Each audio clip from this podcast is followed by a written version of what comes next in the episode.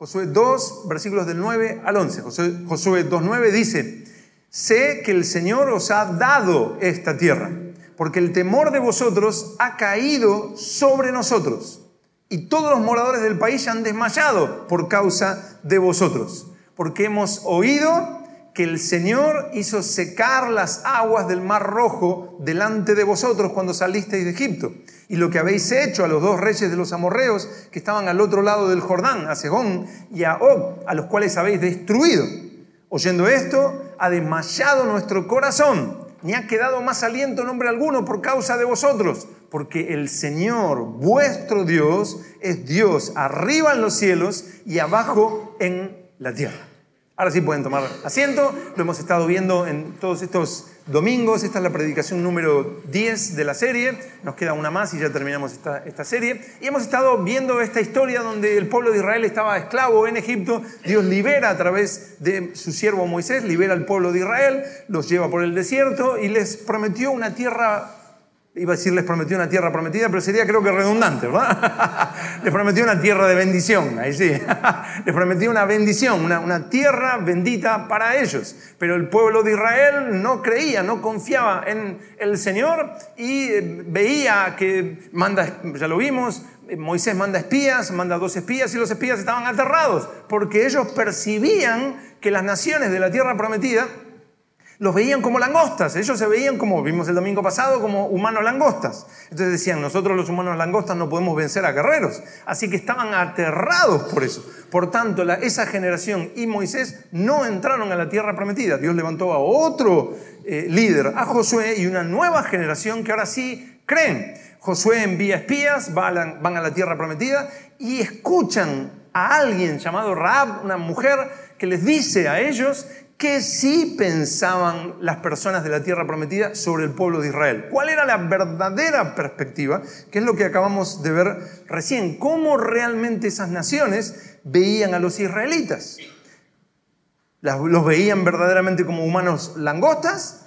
Bueno, Raab dice cómo los veían. Dice, no, no, todos los moradores del país ya han desmayado por causa de vosotros, porque hemos oído, hemos oído lo que Dios hizo en el tiempo pasado, porque hemos oído que el Señor hizo secar las aguas del Mar Rojo delante de vosotros cuando salisteis de Egipto. Estaban con miedo, porque habían oído lo que Dios había hecho en el pasado. Santiago 4:7 dice, nos dice a nosotros, eh, someteos a Dios, someteos a Dios, resistid al diablo y él huirá de vosotros. Ahí utiliza una palabra en griego que es feugo, feugo es escapar de un peligro. O sea que si nosotros nos sometemos a Dios haciendo su voluntad y resistimos al diablo, el diablo escapa de nosotros como escapando de un peligro. Feugo. Y Santiago 2.19 dice que los demonios tiemblan, tiemblan. La situación que puedas estar enfrentando hoy, en este tiempo, si te sometes a Dios, si resistes al diablo, va a ceder.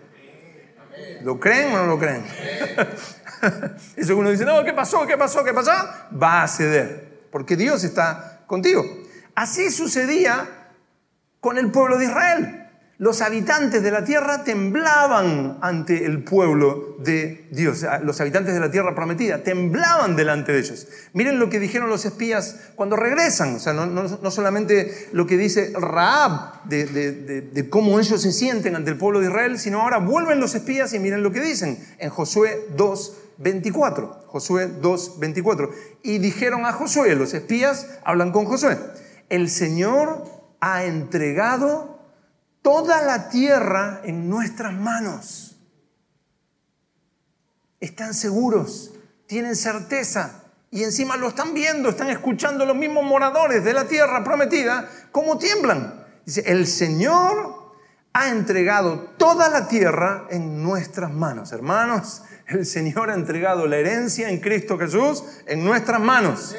Y también todos los moradores del país desmayan delante de nosotros desmayan delante de nosotros. Josué y esta nueva generación de Israel van a ver con sus ojos, primero lo ven por la fe y luego lo van a ver concretado, lo que la otra generación por temor, por incredulidad, no pudieron ver.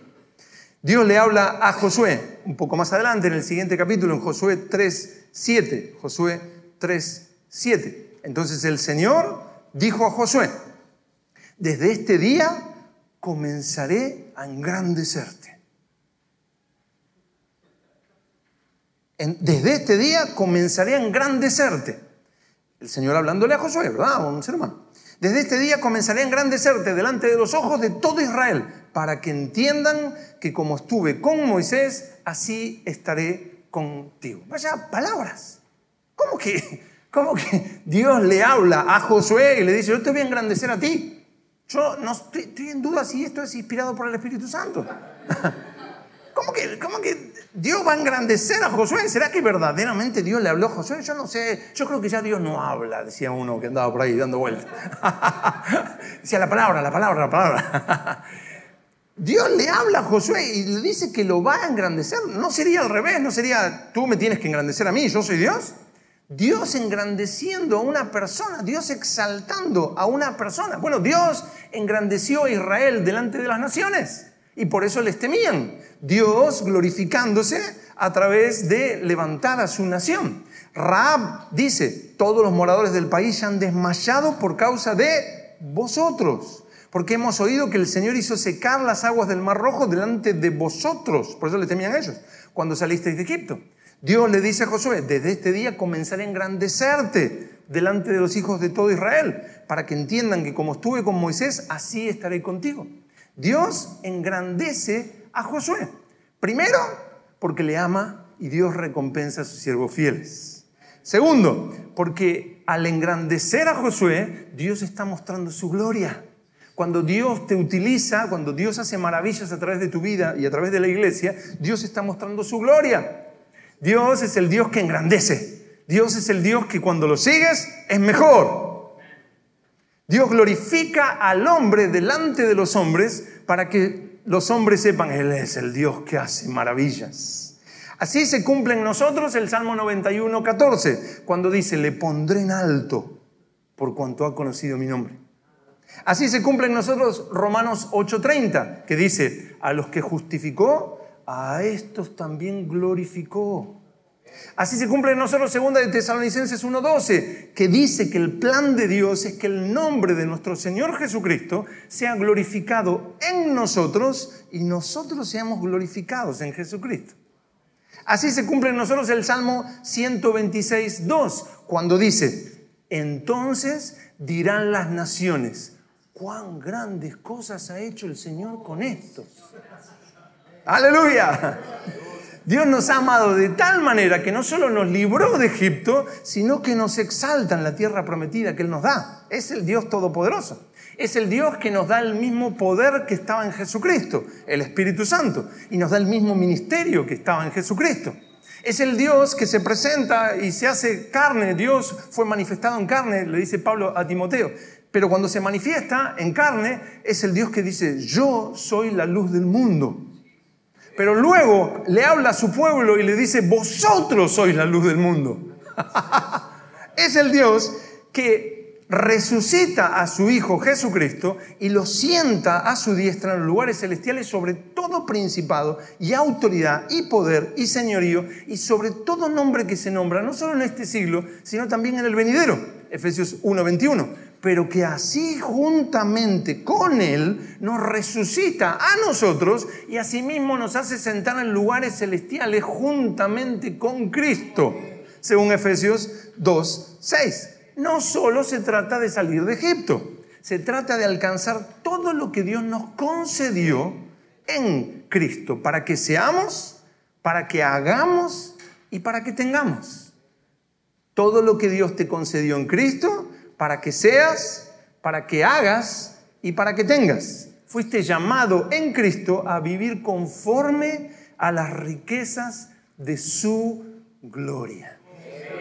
Según Efesios 3:16, para vivir conforme a las riquezas de su gloria. ¿Qué hará Dios a través de Josué para engrandecerle? Bueno, Israel eh, eh, va avanzando por, por el desierto, Josué los guía, hay, un mar salado, se llama mar salado, y ellos pasan por la parte este del mar salado. Y cuando pasan por esta parte se encuentran de repente con un obstáculo. Se encuentran con un río, con el río Jordán. Y es como, ¿y ahora qué, qué hacemos? ¿Qué hacemos ante eso si tenemos un obstáculo? No se puede pasar. Y alguien podría haber decidido, eh, podría haber decidido, eso me lo dijo él que se decía alguien podría haber dicho, yo sabía que Josué era demasiado joven para ser líder.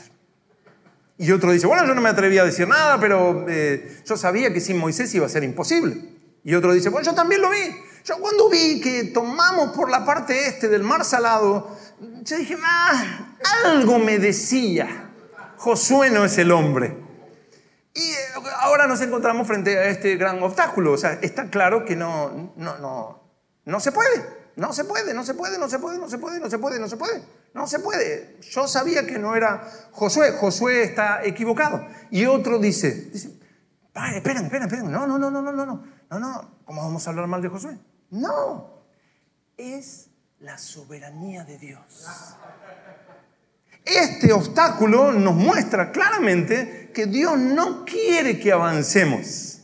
Dios no quiere que vayamos por este lugar. Dios no quiere que vayamos. A nosotros nos pareció. A nosotros nos pareció que Dios tenía una tierra, pero tiene una tierra en el desierto. Dios quiere que volvamos al desierto, que hagamos tipo Las Vegas, ¿no? que se hizo en el desierto, que, que, hagamos nuestras ciudades en el desierto y ya está, gloria a Dios, el Señor tenía otro plan y todos, aleluya, aleluya, encontramos la voluntad de Dios. ¿Por qué? Porque hay un obstáculo. Y otro dice, yo no estoy tan de acuerdo. Yo creo que lo que está pasando es que no es el tiempo hagamos unas cuantas tiendas en el desierto y esperemos el tiempo de Dios. Aleluya.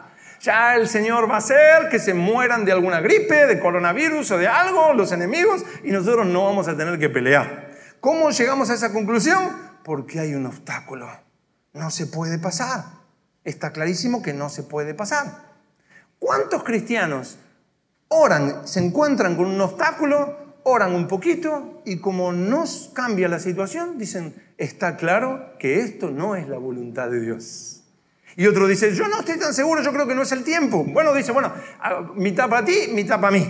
Eh, quizás no es el tiempo, quizás no es la voluntad de Dios. ¿Por qué? Porque se encontraron con un obstáculo, se encontraron con una situación que no pueden avanzar, con un río Jordán. Entonces, eh, está claro, está, está clarísimo. Oraron tres segundos y dijeron, yo ya oré. Si Dios no me lo dio, quiere decir que no es la voluntad de Dios.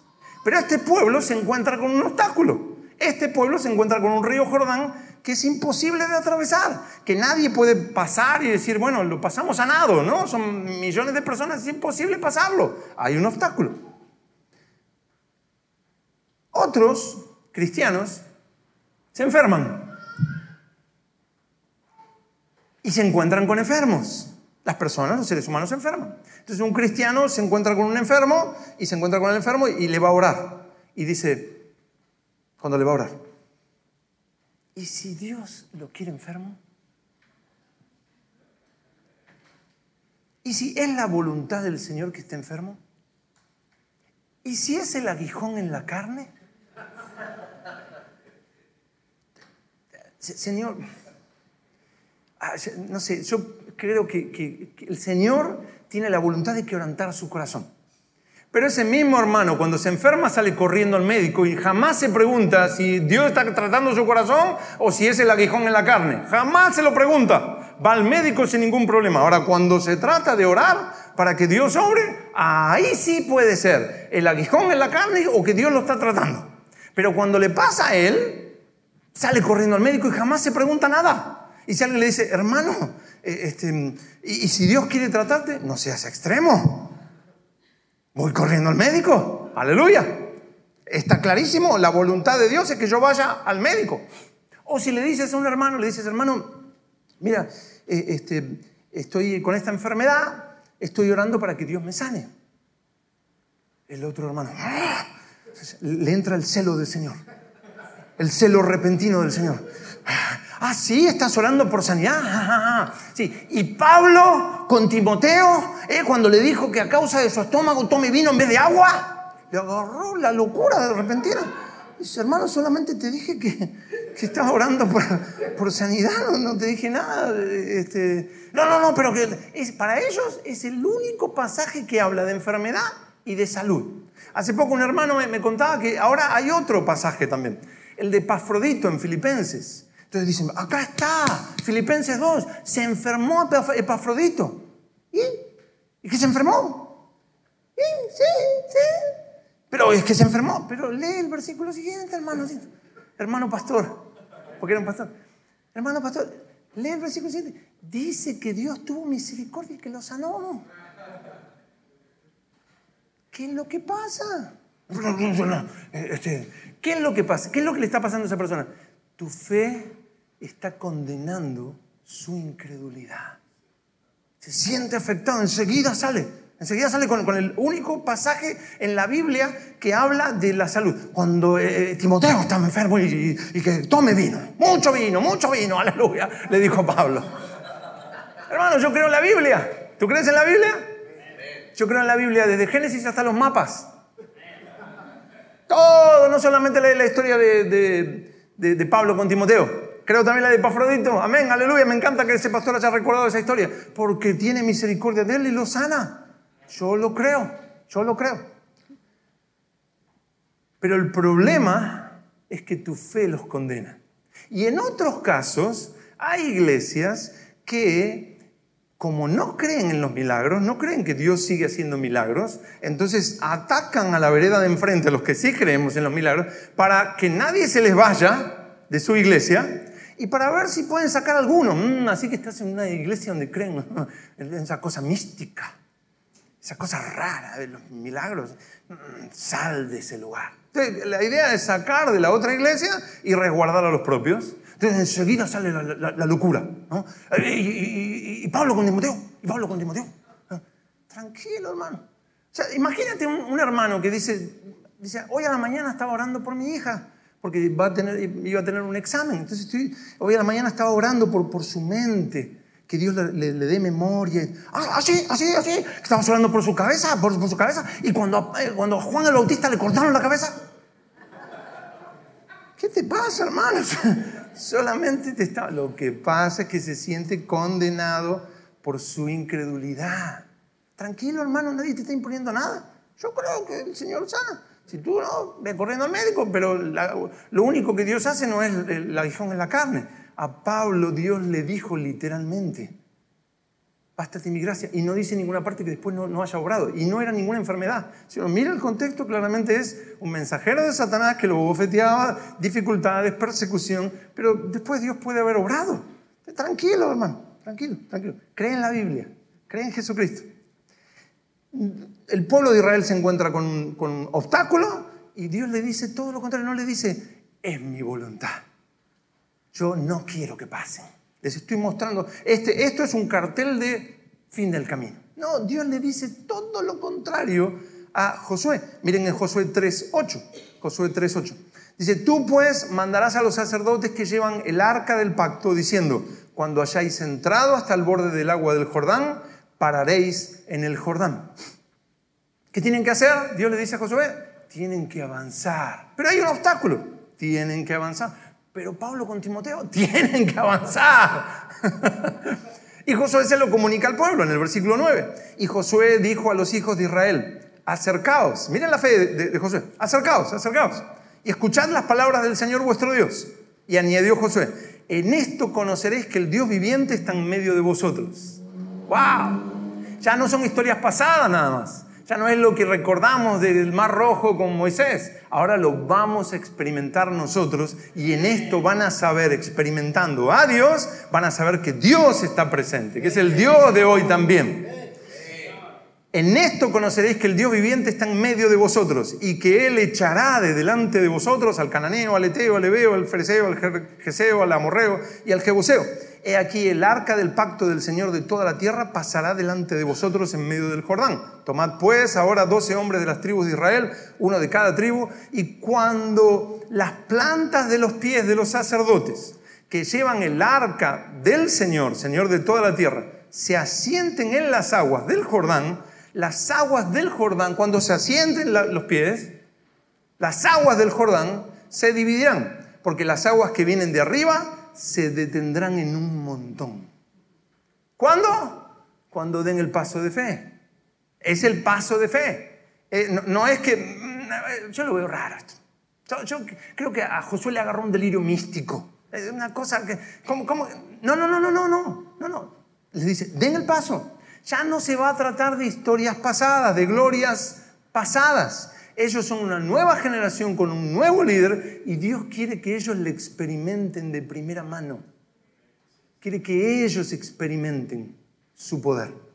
No es una fe traspasada solamente, es una realidad presente. Dios para ellos es el factor presente decisivo. Gloria a Dios por las historias pasadas. Pero ahora Dios sigue entre nosotros. Y las aguas no se abren hasta que tú avances.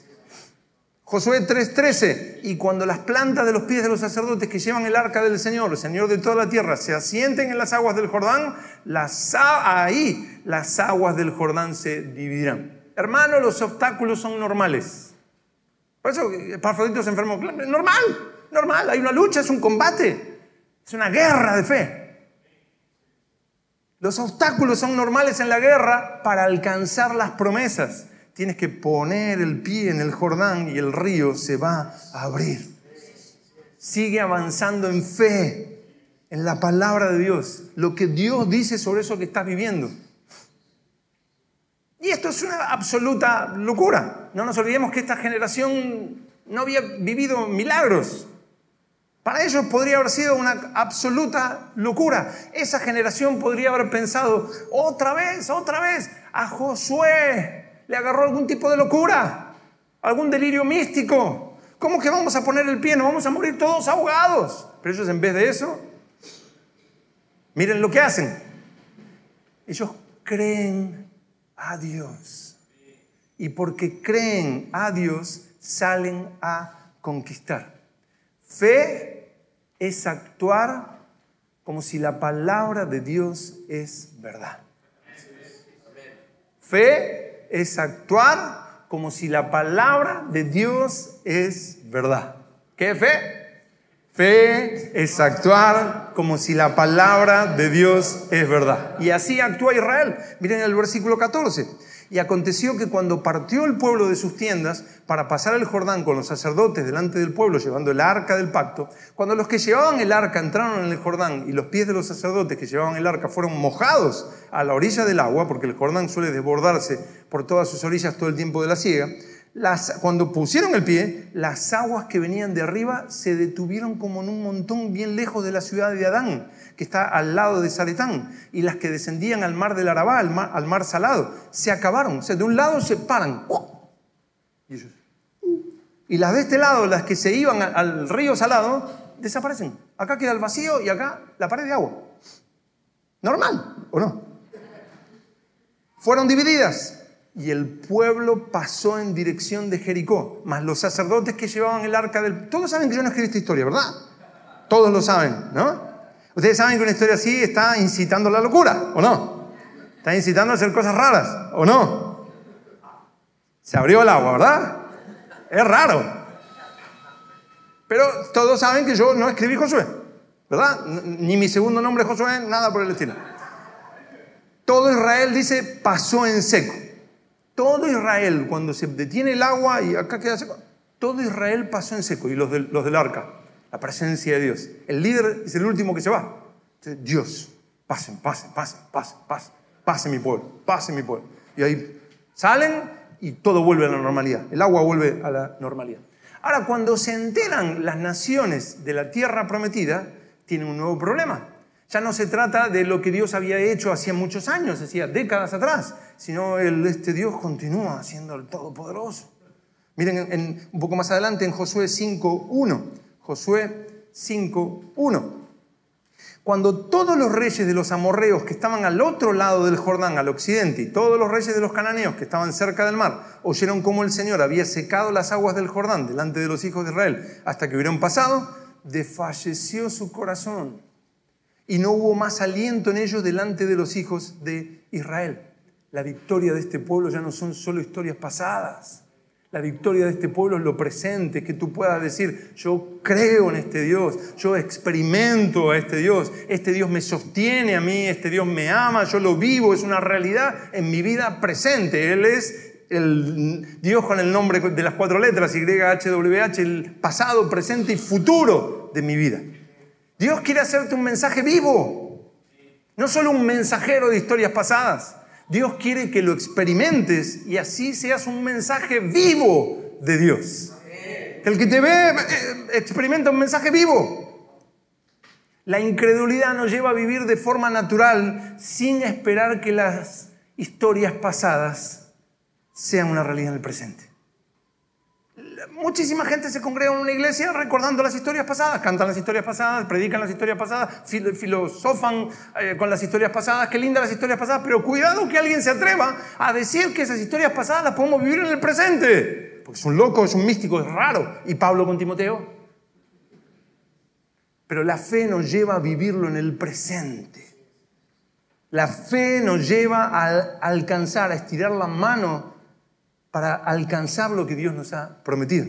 Y así Israel, en fe salen a conquistar. Pasan el Jordán y en fe, alentados por haber visto en su presente a Dios. Eso es lo que Dios quiere hacer en nuestra vida. Te presenta obstáculos para que experimentes su poder en los obstáculos y ahí tú digas, ¡wow! Es Dios. Y vas creciendo en fe y vas creciendo en certeza y vas experimentando a Dios. El pueblo de Israel se encuentra con el obstáculo y al encontrarse con el obstáculo lo pasa y salen alentados a conquistar porque experimentaron a Dios en el Jordán. ¿Quién otro experimentó a su padre en el Jordán? El Señor Jesucristo va al Jordán y experimenta la voz de su Padre lleno de amor como hablando con su Hijo amado y dice, tú eres mi Hijo amado en quien yo tengo complacencia. Y Jesús, fortalecido en su identidad, sale a la batalla. El pueblo de Israel sale a la batalla. ¿Cuál es la primera ciudad a la que van a conquistar? la ciudad de Jericó. Miren un capítulo más adelante, en Josué 6.1. Josué 6.1. Dice, ahora Jericó estaba cerrada. Bien cerrada. ¿Por qué estaban tan cerrados? Someteos a Dios, resistid al diablo y feugo, huirá de vosotros, escapará como de un peligro. Tienen miedo. Ahora Jericó estaba cerrada, bien cerrada a causa de los hijos de Israel. Nadie entraba ni salía. No, se quedaban así quietitos, decían, quizás si me quedo quieto piensa que soy una estatua. Pero Dios tiene una nueva locura para ellos. Miren el versículo 2.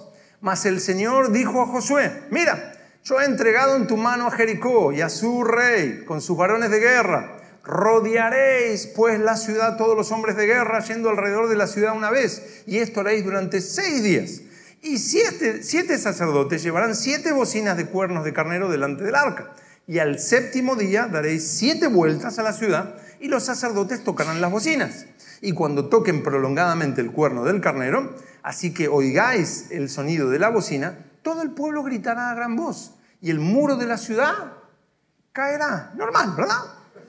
Entonces subirá el pueblo cada uno derecho hacia adelante. Normal. Lo que hay que hacer es una ciudad toda fortificada, llena de guerreros adentro, y nosotros vamos a dar vueltitas. Un día, al otro día nos levantamos bien temprano, al otro día, sexto día, séptimo día, damos siete vueltas tocando y una vez que suena prolongadamente, todos gritamos. No es, difícil, ¿verdad? Normal. Una locura, una absoluta locura. Otro delirio místico de Josué. El pueblo en fe obedece. Obedece. Fe es actuar como si la palabra de Dios es verdad. Miren en el versículo 9, y los hombres armados iban delante de los sacerdotes que tocaban las bocinas, y la retaguardia iba tras el arca, mientras las bocinas sonaban continuamente. Y Josué mandó al pueblo diciendo, vosotros no gritaréis, ni se oirá vuestra voz, ni saldrá palabra de vuestra boca hasta el día que yo os diga, gritad, entonces gritaréis. Así que él hizo que el arca del Señor diera una vuelta alrededor de la ciudad, volvieron luego al campamento y así pasaron la noche. Y Josué se levantó de mañana y los sacerdotes tomaron el arca del Señor y los siete sacerdotes llevando las siete bocinas de, cuerno de carnero fueron delante del arca del Señor andando siempre y tocando las bocinas y los hombres armados iban delante de ellos y la retaguardia iba atrás el arca del Señor mientras las bocinas tocaban continuamente. Ustedes imagínense a, a la gente de Jericó mirando.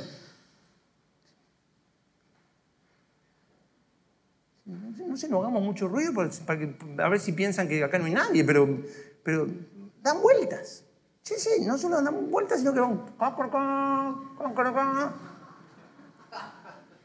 Al segundo día, ahí vienen, ahí vienen, ahí vienen a pelear, ahí vienen a pelear. Empiezan a la vuelta. Tercer día, cuarto día. Están locos. ¿Estás seguro de que ellos abrieron el río Jordán? Dice uno, Sexto día. Versículo 15. Al séptimo día se levantaron al despuntar el alba y dieron vuelta a la ciudad de la misma manera siete veces. Solamente es hacer lo que Dios te dice.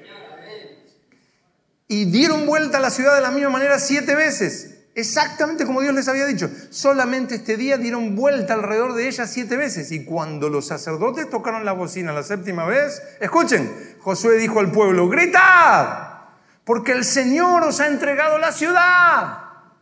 Alguno de Israel podía mirar a Jericó, mirar las murallas, mirar los soldados, mirar el clima, está todo igual. Pero Josué ya ve la victoria. Dice, gritad, porque el Señor os ha entregado la ciudad. Y alguien podría decir, pero si está todo igual, las murallas están iguales, los soldados están igual, miren la cara de feo que tienen, nos van a matar. Está todo igual, la situación está igual, el enfermo está igual, el otro está igual, tu hijo está igual, tu hijo te dice, yo no quiero el Señor.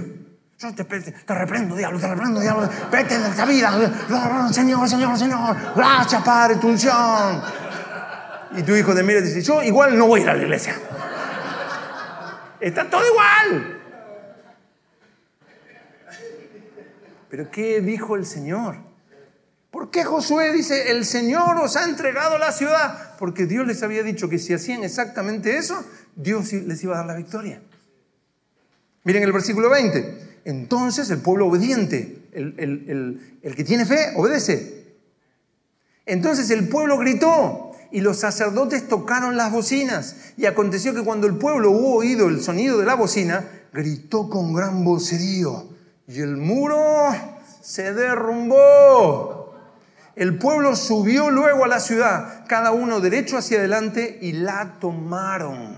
Y versículo 27, estaba pues el Señor con Josué, y su nombre se divulgó por toda la tierra. Dios quiere usarte porque Dios se glorifica a través de los hombres, a través de la iglesia. No aparece Él directamente y hace y sana y, habla. Y, ¿cómo, te sanó, ¿Cómo te salvó el Señor? No sé, vino una voz de los cielos, no sé, me dijo que era Dios y, me salvó. No, eres tú el que predica el Evangelio, eres tú el que ora, eres tú el que cree, eres tú el que avanza, eres tú el, que, el instrumento de Dios. Miren hermanos, los muros no cayeron por las bocinas. No es que esas bocinas eran tan fuertes que los muros no aguantaron. No cayó todo eso, ese, muro, por eh, los gritos. No cayó por los gritos, no cayó porque eh, eh, dieron vueltas y una vuelta y otra vuelta y después dieron siete vueltas. No, los muros no cayeron por eso. Los muros cayeron por la fe del pueblo de Dios en la palabra de Dios. En la palabra de Dios. Cuando en tu vida tiene más peso, más importancia lo que dice la palabra de Dios que lo que ven tus ojos naturales, vas a ver cómo los muros se caen. Cuando en tu vida tiene más peso lo que Dios dice acerca de lo que estás viviendo que lo que ven tus ojos naturales, los muros van a caer. La fe nos lleva a vivir en el presente lo que hemos leído como historias pasadas. Fe es poner los pies en el Jordán y avanzar. Nada de que, pues si no es la voluntad de Dios, y Pablo con Timoteo, y Timoteo con Pablo y el vino y se embriagó, ya, un poco más se embriagan ellos de tanto mencionar esa, esa historia. Pero y todos los demás pasajes ciertamente él llevó nuestras enfermedades, no, no, no, no sé, no sé, a mí me importa solamente seis capítulos de Romanos y cuatro de Gálatas, todo mi evangelio. Y algunos se quedan tres versículos de Romanos. Aleluya, la Biblia. Eso es solo la escritura, ser bíblico, aleluya. No, creamos en toda la Biblia. ¿Puede Dios permitir una, situación difícil, pero, pero en todas permite la situación difícil no responde la oración. Me suena al diablo hablando para que no creamos la palabra de Dios. Jesús dijo, y con esto terminamos, y lo vamos a ver cuando estemos en el tiempo de Adviento, Navidad, lo vamos a ver en, en profundidad. Jesús dijo, si permanecéis en mí y mis palabras permanecen en vosotros. Jesús, ¿eh? Jesús lo dijo. Jesús, ¿crees en Jesús? ¿Crees en Jesús? ¿Sí? ¿Crees en Jesús? Jesús lo dijo. Si permanecéis en mí y mis palabras permanecen en vosotros, pedid todo lo que queréis y os será hecho. Después, por favor, confírmenlo. Por ahí es justo la versión que yo compré en la librería y la versión de ustedes no lo tiene. Está en Juan 15, 7. Jesús dijo, si permanecéis en mí, si tu fortaleza, tu identidad, todo lo que tú tienes lo conseguiste por mí, si permanecéis en mí y mis palabras permanecen en vosotros, tú guardas la palabra del Señor, esto es la palabra de mi Señor. Y lo que Él dijo es verdad, es verdad. Es, cuando en la, armadura de, de Efesios 6, con la verdad, esto es lo que dijo mi Señor. Así que yo de acá no me muevo. Si permanecéis en mí, mis palabras permanecen en vosotros, pedid todo lo que queréis y os será hecho. ¿Verdad que ahí dice, pedid todo lo que queréis y en esta pantalla, pedid todo lo que queréis. Sí, lo, lo dijo Jesús. Es conocer lo que Dios dijo, es creer lo que Dios dijo y es vivir en lo que Dios dijo. Es imposible, pero las promesas de Dios dicen. Es imposible, pero las promesas de Dios dicen. Hermano, es imposible, pero las promesas de Dios dicen. Fe es actuar como si la palabra de Dios es